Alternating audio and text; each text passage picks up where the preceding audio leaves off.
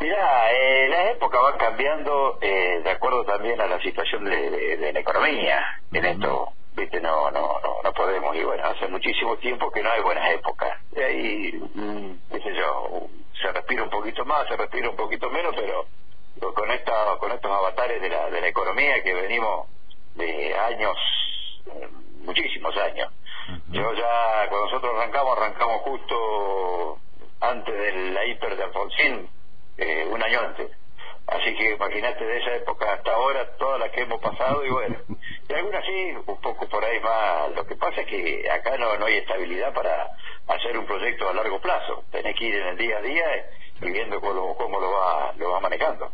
Pero bueno, eh, en esta en esta época se pone muy difícil donde hoy me preguntaba un colega tuyo qué porcentaje hoy o qué beneficio me dejaba. Y le digo, me tengo que poner a hacer los números semana a semana, le digo, porque van variando tanto los costos, ya sea de la materia prima como de los servicios, la escala salarial, y va variando eso permanentemente, semana a semana, mes a mes, donde uno, yo te digo, Ujú. eh, eh, es muy difícil poder evaluar un beneficio un beneficio económico.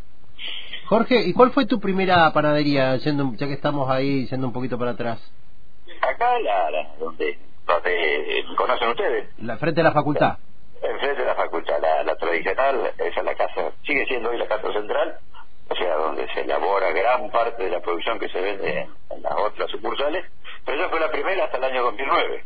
El año 2009 eh, fue la segunda que se abre, la Baguette 2 que se llama, Sí. que era de Ave- Avenida Roque y Tucumán.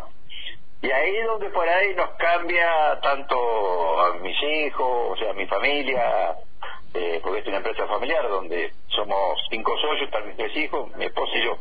Bueno, donde ahí ya mm, mis hijos empiezan a tomar participación de, de la actividad y bueno, empezamos la expansión debido a una necesidad, no era, no era un deseo mío eh, tener la cantidad por ahí de sucursales que tengo, pero bueno, el hecho de que mis hijos decidieran quedarse con nosotros en, en- en la empresa, eh, bueno, tuvimos que salir a buscar eh, fuentes de ingresos para poder subvencionar tu familia, porque fueron armando tu familia y bueno, Claro. y eso eso eso demandaba mayor mayor ingreso y bueno, es por eso que no lo- logramos el, el expandirnos como lo expandimos.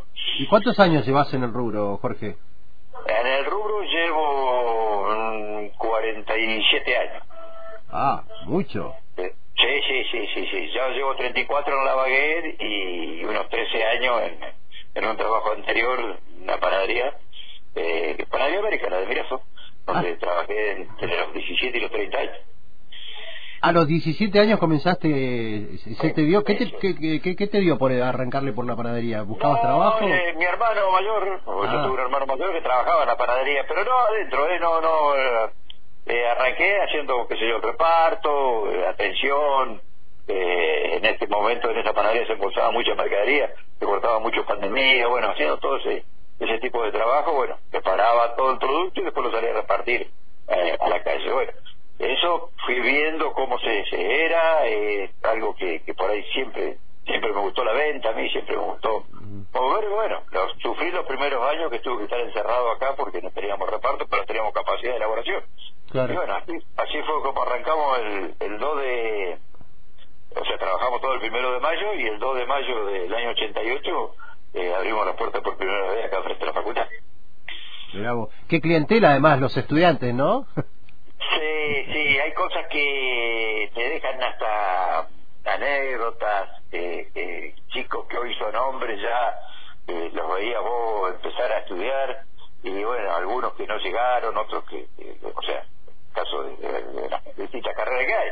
Sí. Y bueno, pero hoy los veo ya todos profesionales, y bueno, y muchos de ellos eh, siempre se acuerdan. Siempre tengo una anécdota yo, A ver, eh, contá. eh, hace, esto es cosa de, pero debe ser cosa de 6, 7 años, íbamos viajando eh, con mi señora y por la zona de, de llegando ya, pasando Plotier, por allá cerca de Cenillosa, como ya yendo para el Chocón. Sí. Y la radio que mejor agarraba era la, la primera que le llaman una de Neuquén. Y, y una mañana de llovina, frío, y bueno, y arranca un programa que no sé de qué era el programa, pero eran dos muchachos que se ve que habían estudiado en la facultad acá de Roca, que habían recibido periodista. Y decía, uno le dice al otro, qué linda mañana para estar comiendo los bizcochitos de la baguette, le dice uno al otro. y yo digo esto ha sido de los que han pasado por, de, los tantos que han pasado por, a, mantenerse y, y, doy fe ¿eh? De que muchísimos sobrevivían a, a, bizcochito y mate. A bizcochito y mate. Eh, sí, sí, fe de eso porque eh, te, digo que era, eran épocas muy difíciles como lo son ahora, pero en ese tiempo se veía mucho más el, el, el, el, por ahí el mal pasar de los chicos, porque no no no no, estaba tan cómodo por ahí. no, no, en ese tiempo no hablábamos de la residencia, o sea, se venía con mucho sacrificio estudiar. Y eso es algo que a mí me quedó muy, muy marcado porque lo viví desde que arrancaban el primer año hasta que terminaban su carrera. Qué bueno, qué, qué, linda, qué linda anécdota y qué, qué caricia, qué lindo recuerdo, ¿no? Saber que sí, además. recuerdo porque me, emocionó porque indudablemente los chicos que hablaban entre sí, o sea, ya hombres, ya periodistas, que hablaban y hablaban de algo que para ellos era tradicional y era infaltable, o sea, era el, el, de la baguera, para ellos también consumían otros productos, los sándwiches al mediodía que les preparábamos, todo. Pero el, el, tema eh, puntual fue, fue eso que y te digo por qué el criolito, porque el criolito es uno de los productos que acá en Roca no se hacía. Acá se hacía un bizcocho de grasa que se sacaba de la masa del pan, mm. donde se, le agregaba un poquitito de grasa, se le daba una vuelta con la sobadora y, y se cortaba en, en, con un molde redondito y bueno, ese era el bizcocho. Y bueno, un día vino a correr un, un cordobés muy conocido, una eh, carrera de auto, el gringo Bechan, y bueno, la señora de él me dio la receta del criollo, del criollito cordobés, que lleva mucho más grasa, lleva otro tipo de preparación, lleva un empaste, y bueno, gracias a ello, bueno, pude realizar ese ese producto que me ayudó a conocer a todos los cordobeses que andaban por la zona y bueno, y es algo para imponer y es uno de los de los, éxitos que ha tenido la empresa. Tal cual, tal cual. Jorge, bueno, eh, gracias por contar estas anécdotas en la radio, por la relación estrecha que tenés con la Facultad de Derecho y Ciencias Sociales, con sus alumnos, alumnas, este, y, bueno, que tengas vos y todo tu, el personal y todos los que están allí un feliz día de El Panadero. No, gracias a vos Castillo y bueno, saludo a la audiencia que también es una audiencia que se escucha muchísimo y toda la zona de, de la panadería.